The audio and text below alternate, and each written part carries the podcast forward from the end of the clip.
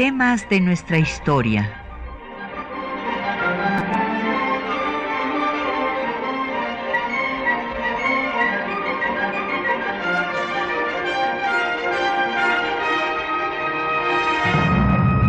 Un espacio que difunde el conocimiento del pasado para comprender nuestro presente. Programa a cargo de la maestra Patricia Galeana.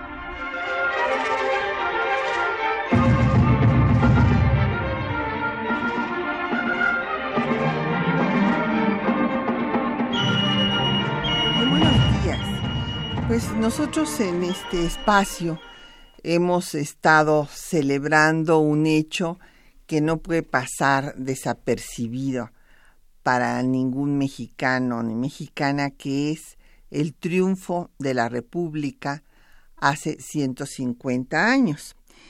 Y pues justamente el hombre que encabezó eh, la resistencia republicana, que dirigió al gobierno hasta lograr pues que los franceses se, fueran derrotados y eh, no lograran su objetivo, que era estabilizar, lograr que el imperio se estabilizara.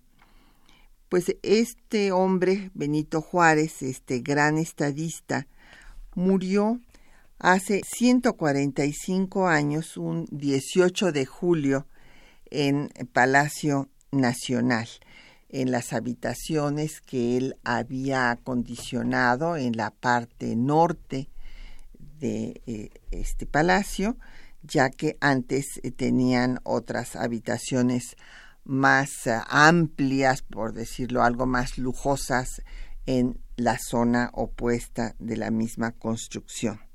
Entonces hoy vamos a dedicar el programa a hablar de eh, don Benito Juárez y tenemos el gran gusto de que nos acompañe el doctor Jorge Fernández Ruiz, que es pues un muy querido amigo maestro de, que nos comparte conocimientos y tiempo aquí en temas de nuestra historia y que es autor de una obra que les recomiendo que lean, Juárez y sus contemporáneos. Bienvenido, don Jorge, qué bueno que está con nosotros. Muchas gracias, doctora. Es un placer estar en este programa y ponerme con un saludo muy cordial en comunicación con el auditorio. Muchas gracias, don Jorge. Y bueno, pues tenemos como cada viernes en temas de nuestra historia publicaciones eh, vinculadas con el tema que tratamos y en esta ocasión van a tener ustedes pues eh, la suerte de llevarse eh, los últimos, yo creo que son los últimos ejemplares, a no ser que se haga una reimpresión de la obra Presencia Internacional de Juárez, que tuve el gusto de coordinar y que fue publicada por el Centro de Estudios Carso. Ahí van ustedes a poder ver tanto eh, pues la política exterior de Benito Juárez como los reconocimientos que le hicieron todos los países de América Latina, salvo Brasil, que como era una monarquía reconoció a Maximiliano, y Guatemala, que por razones ahí de animadversión, por diferencias limítrofes, pues también reconoció al imperio. Pero salvo estos dos países, el resto de los países latinoamericanos pues reconocieron en Juárez a un gran estadista. Eh, Colombia fue el primer país en declararlo que declarar que merecía el bien de la América, República Dominicana lo declaró benemérito, eh, Buenos Aires le llamó a una eh, localidad del centro de Argentina Benito Juárez, Perú le mandó una medalla también declarándolo benemérito. En fin, aquí van ustedes a ver todo lo que pasó en materia de eh, política internacional en el periodo de Juárez. Llámenos, tenemos como siempre a su disposición los teléfonos 55 36 89 89, una alada sin costo 01 800 505 26 88, un correo de voz 56 23 32 81, un correo electrónico temas de nuestra historia arroba yahoo.com.mx. En Twitter nos puede seguir en arroba temas historia y en Facebook en www.facebook.com tema historia UNAM. Y el programa queda en línea durante una semana en el www.radiounam.unam.mx. Bueno, don Jorge Fernández Ruiz ya es conocido de temas de nuestra historia, todo el público. Yo quisiera reiterar, bueno, pues que él se formó como abogado, este es doctor en Derecho, pero también es maestro en Administración Pública, es catedrático de nuestra universidad y de diversas universidades de México y del extranjero, investigador del Instituto de Investigaciones Jurídicas de la UNAM integrante del SNI número 3, doctor honoris causa también por diversas universidades, tanto nacionales como latinoamericanas. Y pues sí, quiero destacar de su obra, pues la obra que ha dedicado justo a hablar del liberalismo mexicano y de las dos grandes cabezas de este liberalismo, por una parte, don Valentín Gómez Farías, escribió su obra Un reformador y su reforma, semblanza biográfica, y el que mencionaba yo de Juárez y sus contemporáneos. Y bueno, pues hay, eh, ahorita viene regresando de Guadalajara don Jorge, porque ayer eh, tuvimos el gusto de estar allá celebrando el centenario de la Constitución de Jalisco, que fue uno de los dos eh, primeros estados que tuvieron su constitución ya adecuada a la constitución que nos rige de 1917, porque él es de Jalisco además, igual que don Valentín. Pero hoy vamos a hablar de el, este hombre que eh, se dice fácil y algunas personas no valoran en todo lo que es este, este mérito. Si nada más ese mérito hubiera tenido, ya hubiera sido suficiente para ser admirado. Un eh, indígena eh, oaxaqueño de la nación zapoteca, como él mismo escribe en sus memorias, que empieza a hablar español a los 12 años, que trabaja como sirviente, como eh, siguen lamentablemente trabajando muchos miembros de las comunidades indígenas en eh, las casas de las ciudades y después empieza a estudiar eh, su, eh, ahora sí que su patrón Salanueva se convierte en su tutor porque se da cuenta pues seguramente de la inteligencia superior que tenía Benito. Empieza a estudiar él no quiere seguir la carrera eclesiástica y estudia en el Instituto de Ciencias y Artes que el mismo Juárez nos refiere que los clérigos la llamaban centro de prostitución y a todos los que ahí estudiaban herejes y cosas peores. Y se convierte en el primer abogado de este instituto, el primero que se titula como abogado y después es maestro tanto de derecho romano, canónico, civil, como de física, y llega a ser el rector del propio instituto.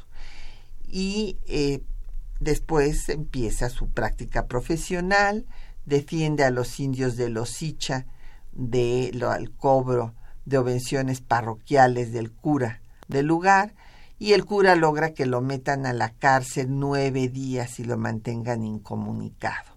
Ahí es su primer encuentro con la, con la iglesia. Y va a recorrer los tres poderes y los tres niveles de gobierno.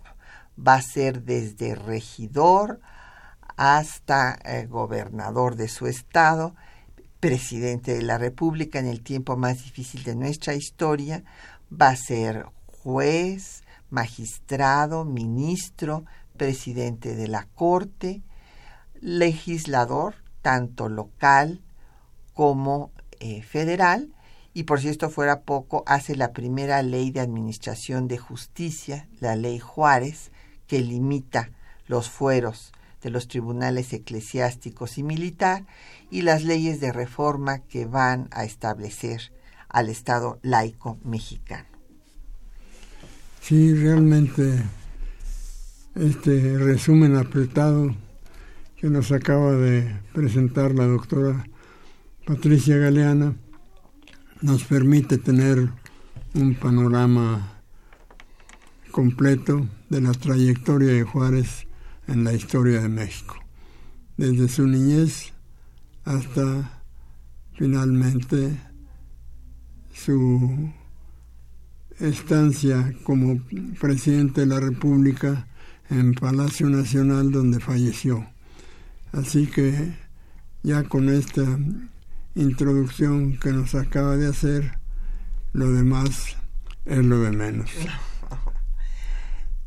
Don Jorge, una cosa que, un tema que se ha tratado poco y que yo quisiera que eh, en este programa abundáramos en él. Sabemos que es pues un símbolo, pues un personaje que se convierte en símbolo de la defensa de la independencia y de la soberanía nacional, no solo para los mexicanos, sino para los latinoamericanos. Por eso todos estos reconocimientos, y de los cuales él tuvo, tuvo conciencia de la eh, trascendencia que tenía la lucha que se estaba dando en México para todos los países hermanos. Lo escribió señalando que estaba seguro que el triunfo de México iba a poder abonar en eh, la respetabilidad de las naciones hermanas de América Latina. Y eh, así fue, por eso se convierte en este símbolo de la lucha por la independencia y el respeto a la soberanía de las nuevas naciones americanas. También es el símbolo de la laicidad del Estado y también nos legó los principios de política exterior que constituyen la doctrina Juárez. En sus diversos manifiestos, discursos, habló siempre, en primer lugar, de la igualdad de los estados y, en segundo lugar, de la no intervención, no el, el derecho que cada Estado tiene a tomar sus propias decisiones, que no se intervenga en sus asuntos domésticos, en pocas palabras, la autodeterminación de los pueblos. Y también aplicó eh, las eh, sugerencias que le había escrito a Lerdo de Tejada don José de Jesús Terán, de que no se buscara el reconocimiento de las potencias, porque este reconocimiento siempre eh, lo daban a cambio de una serie de prerrogativas. Y bueno, por eso es que vemos que estos principios los retoma después Carranza y más adelante Genaro Estrada y están incorporados a la Constitución desde 1988. Sí, a mi modo de ver, el presidente Benito Juárez establece los principios del derecho internacional, el respeto al derecho ajeno, el imperio de la ley sobre la fuerza. Y desde luego con esos principios va a alimentar, por ejemplo, la doctrina Estrada, tan reconocida en el siglo pasado en el mundo occidental. De suerte que es una contribución importantísima del presidente Juárez a la conformación del derecho internacional. Así es.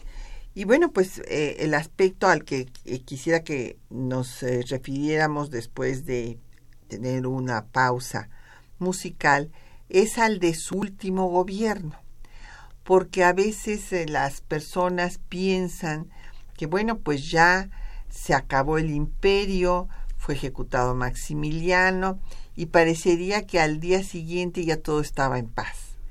Y no hubo un solo día que no hubiera movimientos armados en estos cinco años que va a vivir Juárez después del triunfo de la República. En todos los estados hubo algún movimiento armado, algún levantamiento y no obstante eso, pues él dio una gran batalla para el proceso de lo que él mismo llamó la reconstrucción del país. Vamos a escuchar eh, primero pues esta paloma juarista interpretada por Eugenia León. Eh, recordarán ustedes que la paloma es esta habanera de, eh, compuesta por Iradier, compositor español, que gustaba mucho a Maximiliano y a Carlota, eh, se las interpretó Concha Méndez y aquí vamos a escuchar la versión actualizada de Eugenia León de esta paloma.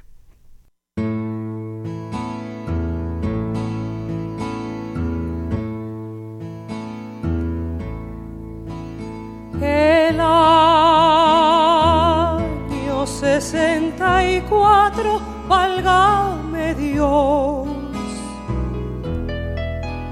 Estábamos en la guerra de intervención. La danza de la paloma hacía furor. El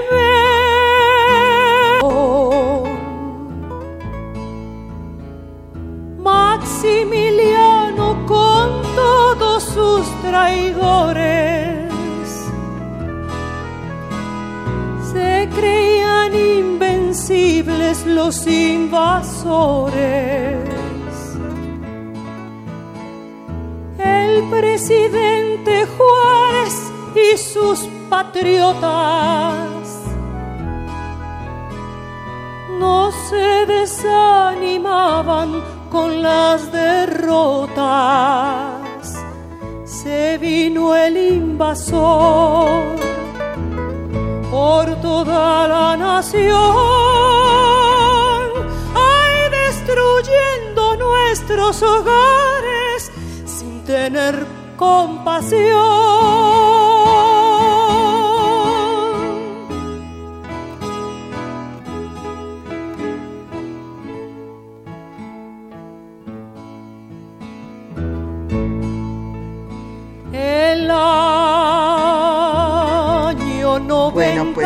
Vamos a ver, ya nos llegaron una serie de preguntas.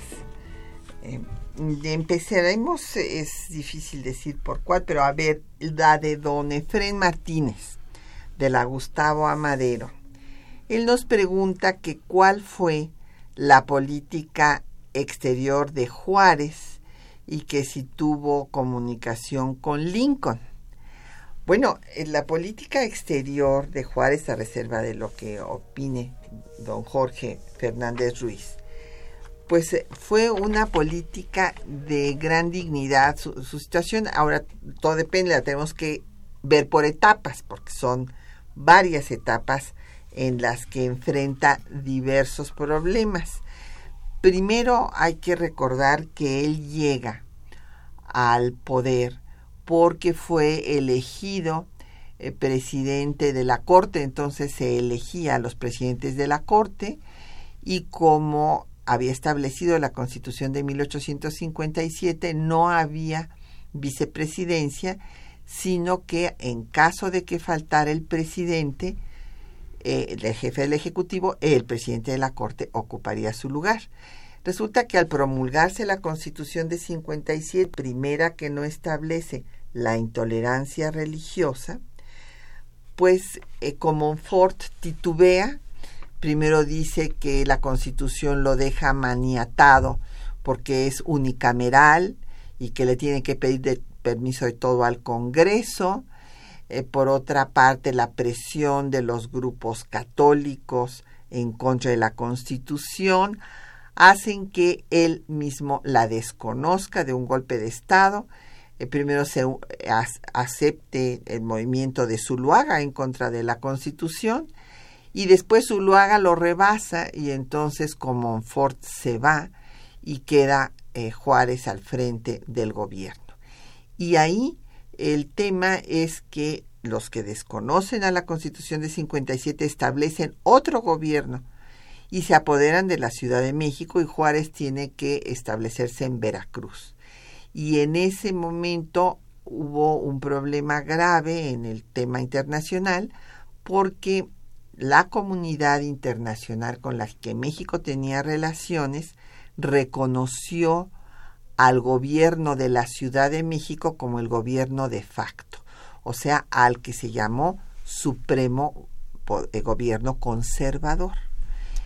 Y este Supremo Gobierno, nada más, lo de conservadores, nada más para ubicar su ideología, pues empezó a actuar como si fuera realmente el gobierno del país y el gran mérito de Juárez fue, y de su canciller Melchor Ocampo, lograr que Estados Unidos desconociera este gobierno y reconociera al gobierno de Juárez en Veracruz.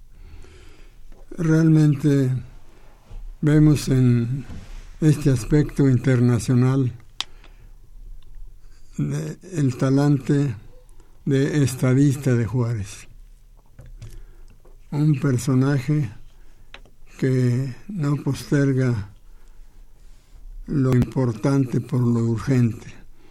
Entonces, de esta suerte es que él, con el apoyo en este caso de Melchor Campo, logra un importante triunfo diplomático porque es el país vecino del norte el que está reconociendo a Juárez y son principalmente las potencias europeas las que reconocen al gobierno de facto. De suerte que es un primer contraste en la política internacional, en el aspecto diplomático de la actuación de Juárez entre su partido y los opositores. De esta manera va a actuar con habilidad y con el apoyo siempre de un canciller adecuado, don Benito Juárez.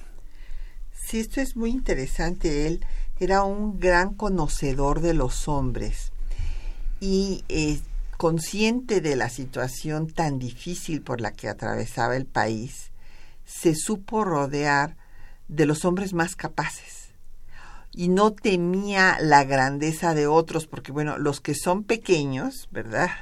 No quieren tener a su lado grandes personalidades porque se sienten opacados. Pero no fue el caso de Juárez. Juárez era grande, pero de todas maneras, a pesar de todas las críticas que le habla, decían incompetente por su calidad de indígena, inclusive le decían el indio Juárez en forma peyorativa, no eh, se arredró a, a todos estos ataques y logró encontrar a las personas más brillantes para que colaboraran con él, pues en este momento tan difícil.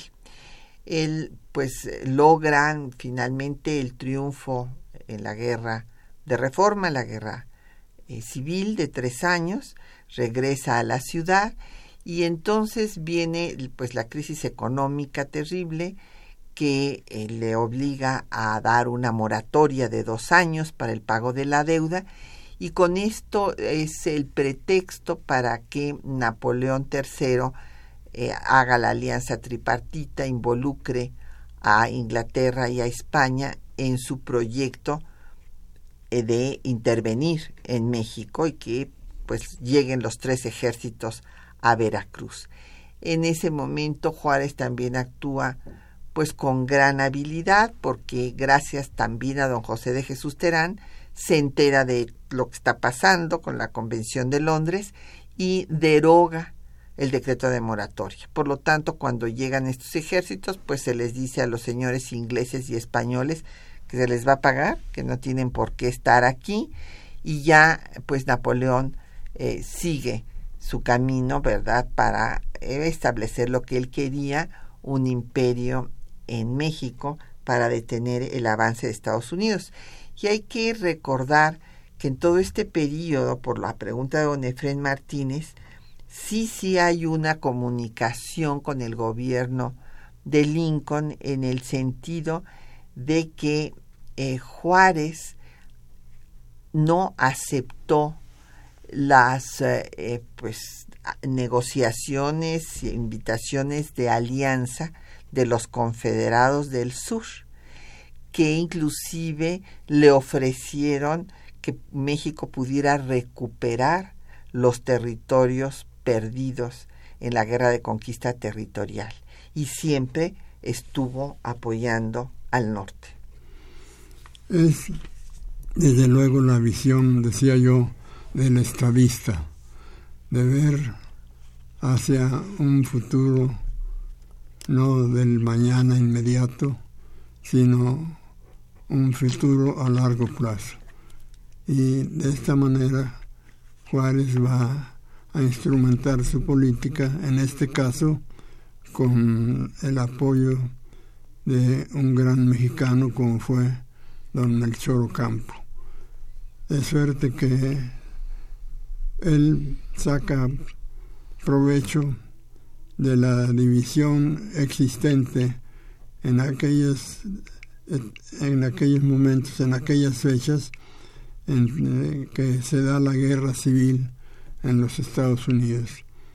Y se identifica con quien postula la libertad como es Abraham Lincoln y con no congenia con los sureños que eran esclavistas. defensores de la esclavitud. Ah, así es.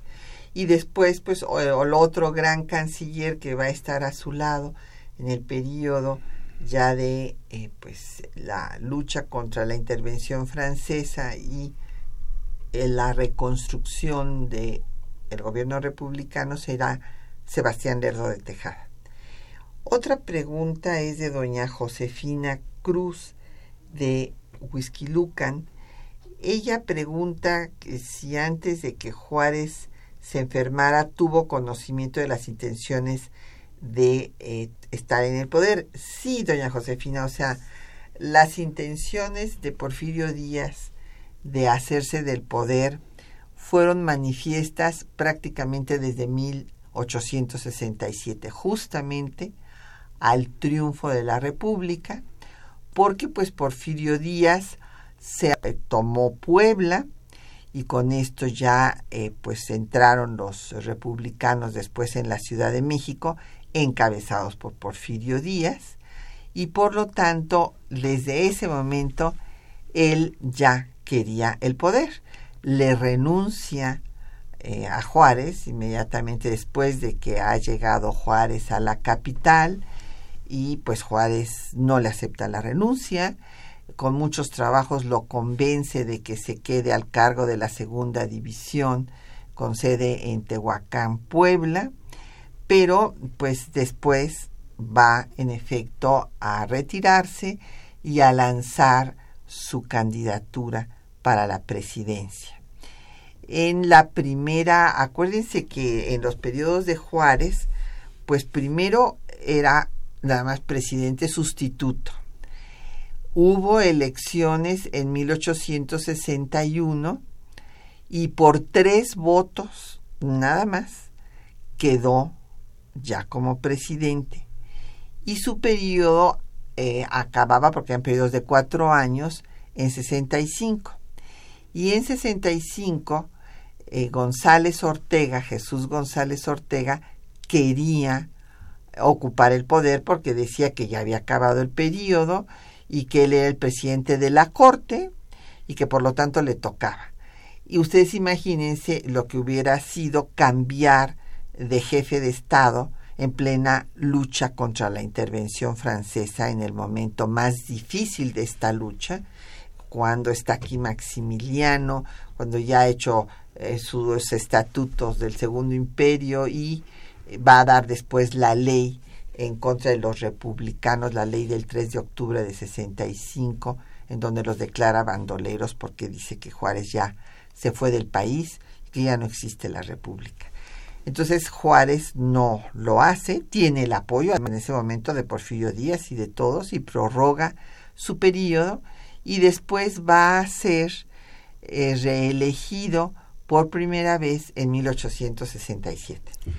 Desde luego no tenía razón Jesús González Ortega, porque si alegaba que ya terminaba el periodo, pues no podía sustituir en un cargo que ya no ocupaba quien había sido presidente. Terminó su periodo, ya no tiene por qué sustituirlo. ¿De qué lo sustituye si ya no es presidente? Y no había condiciones para hacer una elección por precisamente por la ocupación de algunos estados por parte de los conservadores. Y por otra parte, vemos la talla de autócrata de Porfirio Díaz cuando toma la capital del país y hace prisionero a Santiago Vidaurri y a diferencia de Maximiliano Miramón y Mejía que fueron sujetos a un juicio sumarísimo, Santiago Vidaurri es ejecutado por instrucciones, por órdenes de Porfirio Díaz. No hay el menor asomo de como sentencia la ejecución, la pena de muerte, pero en vez de eso es una determinación personal del militar que tiene el mando en ese momento en la Ciudad de México. Así es. Sí, Porfirio Díaz mostró, en fin, sus, eh, su mano dura de hierro desde un principio y desde ese momento pues mostró también sus ambiciones para hacerse de la presidencia. Vamos a hacer una pausa para escuchar el intento de plebiscito que Benito Juárez quiso hacer en estas elecciones de 1867 para que se reformara la Constitución.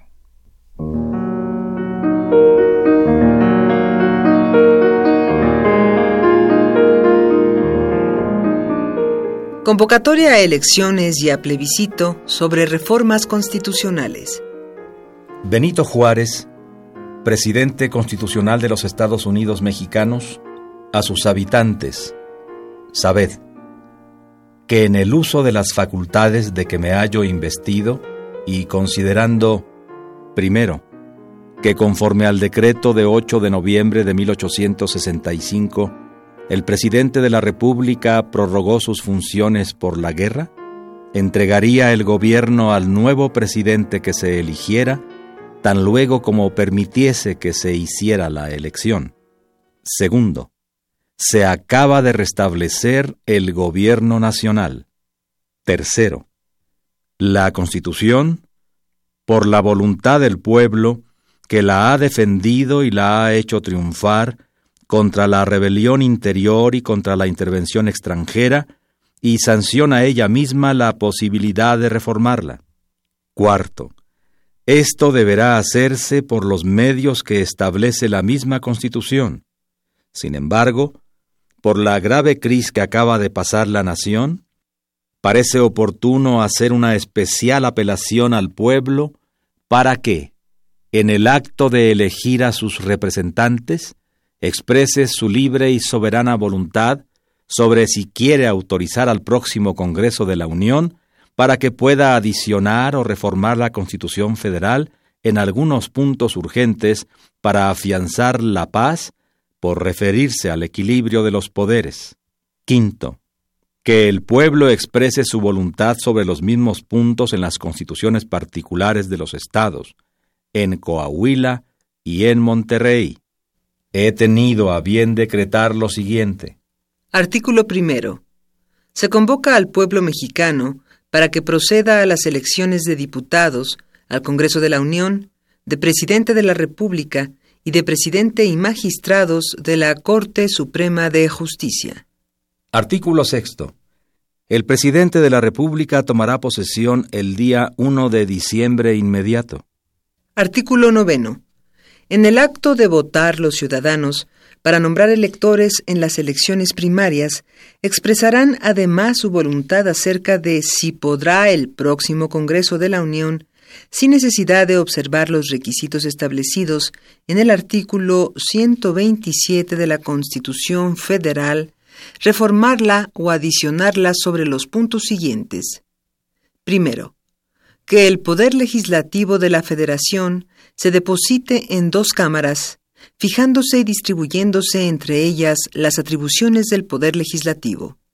Segundo, que el presidente de la República tenga facultad de poner veto suspensivo a las primeras resoluciones del Poder Legislativo para que no se puedan reproducir, sino por dos tercios de votos de la Cámara o cámaras en que se deposite el Poder Legislativo. Tercero, que las relaciones entre los poderes legislativo y ejecutivo o los informes que el segundo tenga que dar al primero no sean verbales, sino por escrito, fijándose si serán directamente del presidente de la República o de los secretarios del despacho. Cuarto, que la Diputación o fracción del Congreso que quede funcionando en sus recesos tenga restricciones para convocar al Congreso a sesiones extraordinarias. Quinto, que se determine el modo de proveer a la sustitución provisional del Poder Ejecutivo en caso de faltar a la vez el presidente de la República y el presidente de la Corte Suprema de Justicia. Artículo quinto. Según la reforma sancionada por el artículo tercero del decreto del 16 de julio de 1864, en las elecciones de diputados no subsisten las restricciones opuestas a la libertad del derecho electoral y, en consecuencia, no se exigirá el requisito de vecindad en el Estado, distrito federal en que se hace la elección, y podrán ser electos diputados tanto los ciudadanos que pertenezcan al Estado eclesiástico como también los funcionarios a quienes excluía el artículo 34 de la Ley Orgánica Electoral. Artículo vigésimo segundo. Conforme a la ley de 16 de agosto de 1863, los que prestaron servicios o ejercieron actos expresos de reconocimiento de la intervención extranjera o del llamado gobierno están privados de los derechos de ciudadano, mientras no sean rehabilitados por el Congreso o el Gobierno de la Unión no tienen voto activo ni pasivo en las elecciones para los cargos de la Federación ni para los de los estados. Artículo vigésimo tercero. Tendrán voto activo en las elecciones sin necesidad de rehabilitación individual. 2. Los que habiendo prestado servicios al enemigo, los prestaron luego a la causa nacional antes del 21 de junio de este año, ya con las armas o ya desempeñando cargos o empleos públicos. 3. Los que solo firmaron actas de reconocimiento del enemigo sin prestarle otro servicio. 4. Los que solo desempeñaron cargos municipales gratuitos. 5. Los que solo en la clase de tropa sirvieron al enemigo. Artículo vigésimo cuarto. Tendrán voto pasivo en todas las elecciones sin necesidad de rehabilitación individual? 1. Los que, habiendo tenido bajo el gobierno nacional cargos gratuitos o con sueldo que no excediera de dos mil pesos anuales. 2. Los que habiendo prestado servicios al enemigo, los prestaron luego a la causa nacional antes del 1 de junio de 1866. Dado en el Palacio Nacional del Gobierno en México a 14 de agosto de 1867. Benito Juárez.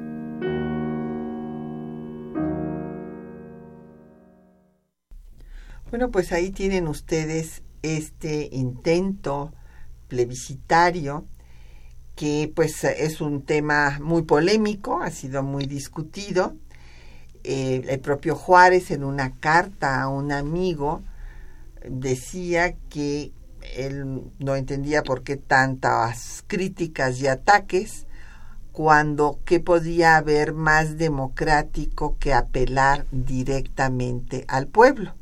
O sea, es la democracia directa que es defendida hoy en nuestro tiempo presente por muchas personas, pero que es muy peligrosa porque pues por los plebiscitos se han entronizado autócratas, eh, dictadores también, y aquí él lo que quería era que el pueblo le diera su apoyo porque el Congreso estaba en su contra. Esa es la realidad.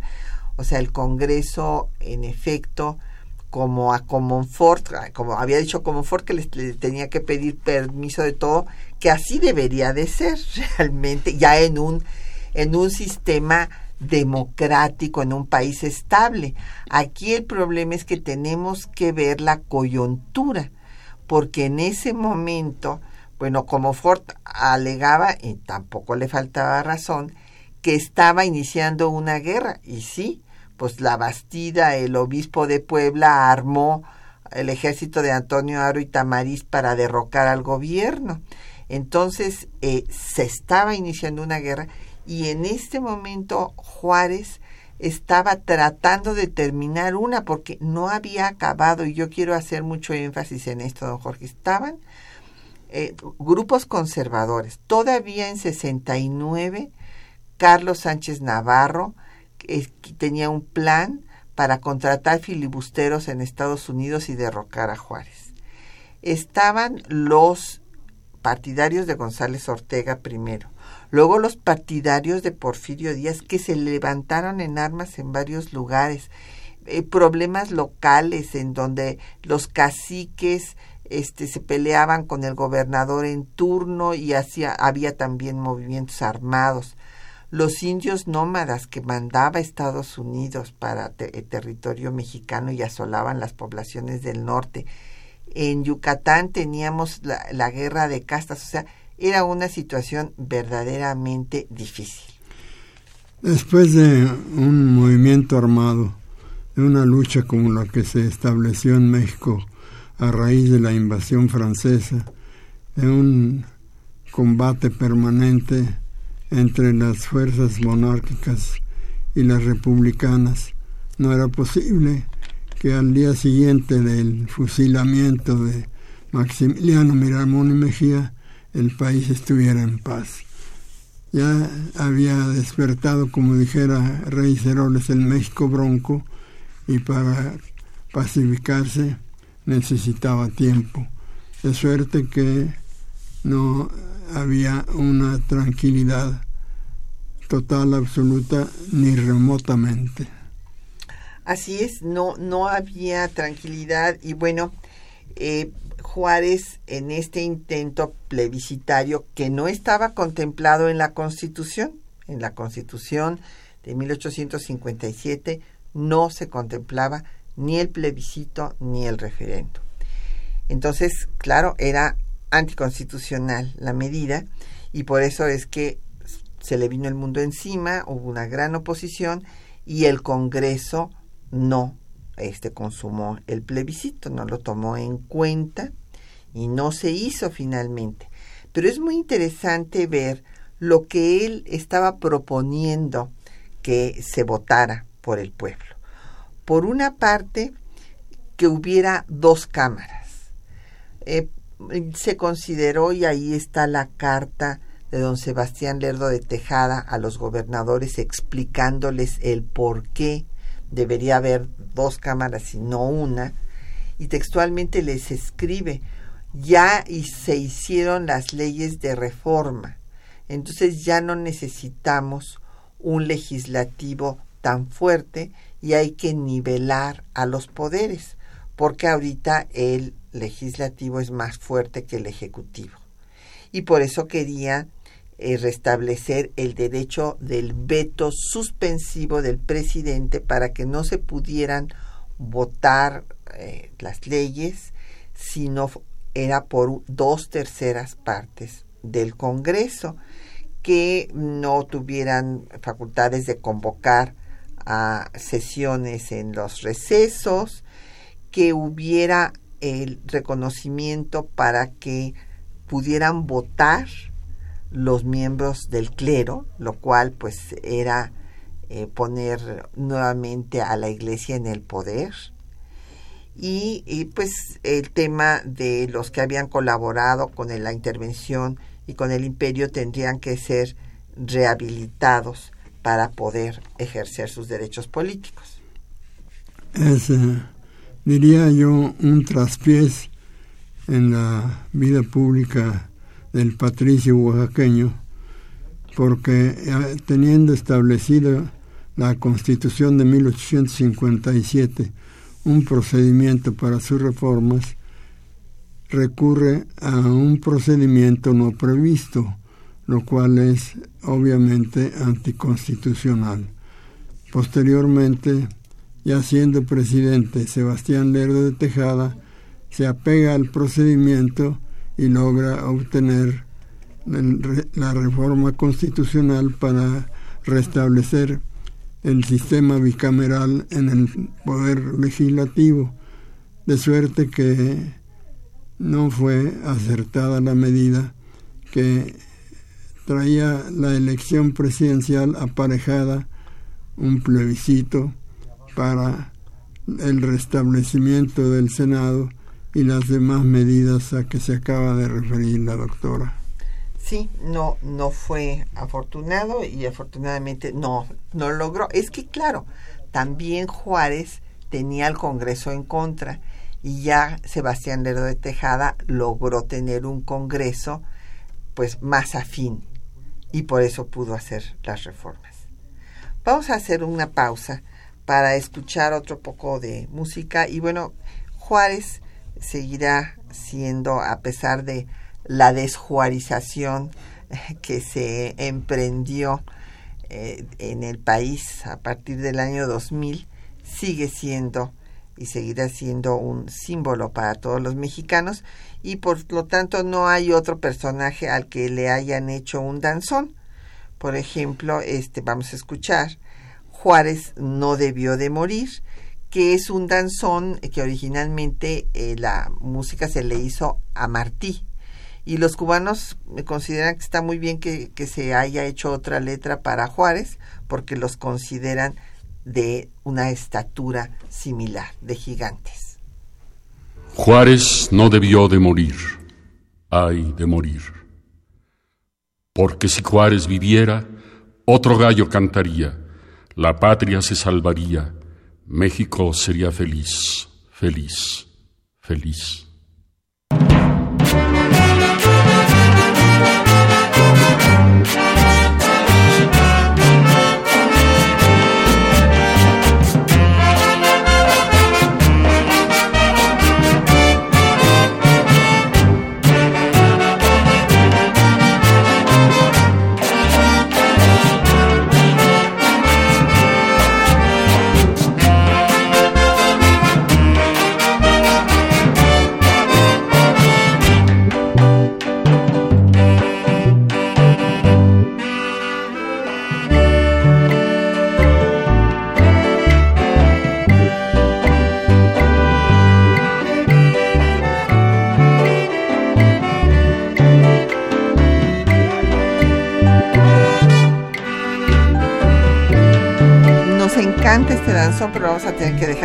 Don Jorge, pues son muchísimas las preguntas, no nos va a dar tiempo de contestar, yo creo que ni la mitad.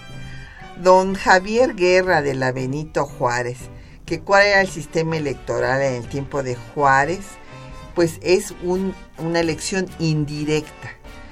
Fue un procedimiento que se siguió durante todo el siglo XIX, don Javier, y fue todavía eh, electo así Madero inclusive Madero es el que manda la iniciativa para que haya el voto directo, por eso su lema, sufragio efectivo y además no reelección. Sí, todavía bajo los efectos de esa filosofía que alimenta el danzón Juárez, conforme a la cual si Juárez no hubiera muerto, todavía viviría, como dijera el filósofo de Güemes. Así que en otra profunda reflexión filosófica habrá que subrayar que el procedimiento electoral y el voto indirecto se mantiene en Estados Unidos, por ejemplo. Y eso da lugar a que a pesar de que la intención electoral de la mayoría del pueblo esté en favor de un candidato, quien surja como triunfador sea el que no obtuvo la mayoría, como es el caso actual y como ha habido otros casos similares anteriormente en Estados Unidos. De modo que el sufragio directo es una premisa de la democracia electoral que predica el voto secreto, libre y directo. Así es. Don León David Casas Romero de la Venustiano Carranza dice que si Juárez pudo intervenir en el periodo de la pérdida del territorio nacional o no estaba en la escena política, bueno, en ese momento él intervino como pudo, él se opuso, igual que Melchor Ocampo, a la firma del Tratado de Guadalupe Hidalgo, eh, que como escribió Campo sancionó el despojo más grande de la historia. Y él, eh, don León, estaba en Oaxaca en ese momento. Sí, es, eh, Juárez no cambia su trayectoria de defensor de la patria, de la integridad de la patria, y por esa razón fue su oposición a la firma del Tratado de Guadalupe Hidalgo, que merced al cual se perdió más de la mitad del territorio nacional. Se argumentaba además que el principio de, la guerra, el principio de la guerra no se pedía la pérdida de California en Nuevo México, sino simplemente trataban de respaldar la anexión tejana a los Estados Unidos. Pero después, al ocupar el país en grandes proporciones, la ambición expansionista de Estados Unidos hizo que se redactara el Tratado de Paz de Guadalupe Hidalgo en esos términos, que involucró un territorio mucho mayor que el tejano. Así es, fue como escribió por primera vez Mariano Otero una guerra de conquista, de conquista territorial. Y don Mario Orozco Méndez de Iztacalco nos pregunta sobre el Tratado Maclean Ocampo. Bueno, Ah, no, perdón, no es el MacLean Ocampo, ya iba yo a decir que se necesita un programa completo. Del Mon al Monte. El Mon al Monte, eh, don Mario, es un tratado que firma el gobierno conservador, que como dijimos en ese momento estaba en la Ciudad de México, tenía el dominio de la capital, y lo firma con Alejandro Mon, que era el representante del gobierno español, y eh, Juan Nepomuceno Almonte, el representante del gobierno conservador. ¿Y qué es lo que hace este tratado? Pues este tratado reconoce lo que el gobierno eh, constitucional liberal eh, se había opuesto a dar, una indemnización por los asesinatos de unos hacendados españoles. El gobierno español exigía una indemnización y el gobierno mm, eh, mexicano dijo, bueno, ya se castigó a las personas que habían hecho estos actos y este no pues el gobierno mexicano no va a estar indemnizando a lo que le pase a cualquier extranjero que, que venga a nuestro país eso no no podía ser era un mal principio y el gobierno no lo aceptó pero claro después el gobierno conservador sí lo aceptó porque quería tener el apoyo la alianza de los españoles. Sí, Aquí cabe una reflexión lateral. El canciller conservador Juan Nepomuceno Almonte es eh, pertinente recordar que su padre se llamó José María Morelos y Pavón. Entonces vemos cómo de una generación a otra en la misma familia hay una transición hacia otro punto de vista político e ideológico totalmente opuesto. Sí, lamentablemente. Y Almonte en realidad era el de ideología liberal y se pasó con los conservadores pues por conveniencia política básicamente porque ahí pudo escalar cargos de mayor importancia. Israel Hernández Caballero de Ecatepec nos pregunta sobre el significado profundo del triunfo de la República. Pues mire, don Israel, en primer lugar, se acaba con esta disyuntiva que se había planteado desde la insurgencia de ver si la mejor organización eh, para México, para lograr su estabilidad política, era la monarquía o era la república. Se acaba con el monarquismo, aunque haya por ahí un grupo de unas cuantos vociferantes que se dicen monarquía mexicana, pero esto es algo nuevo.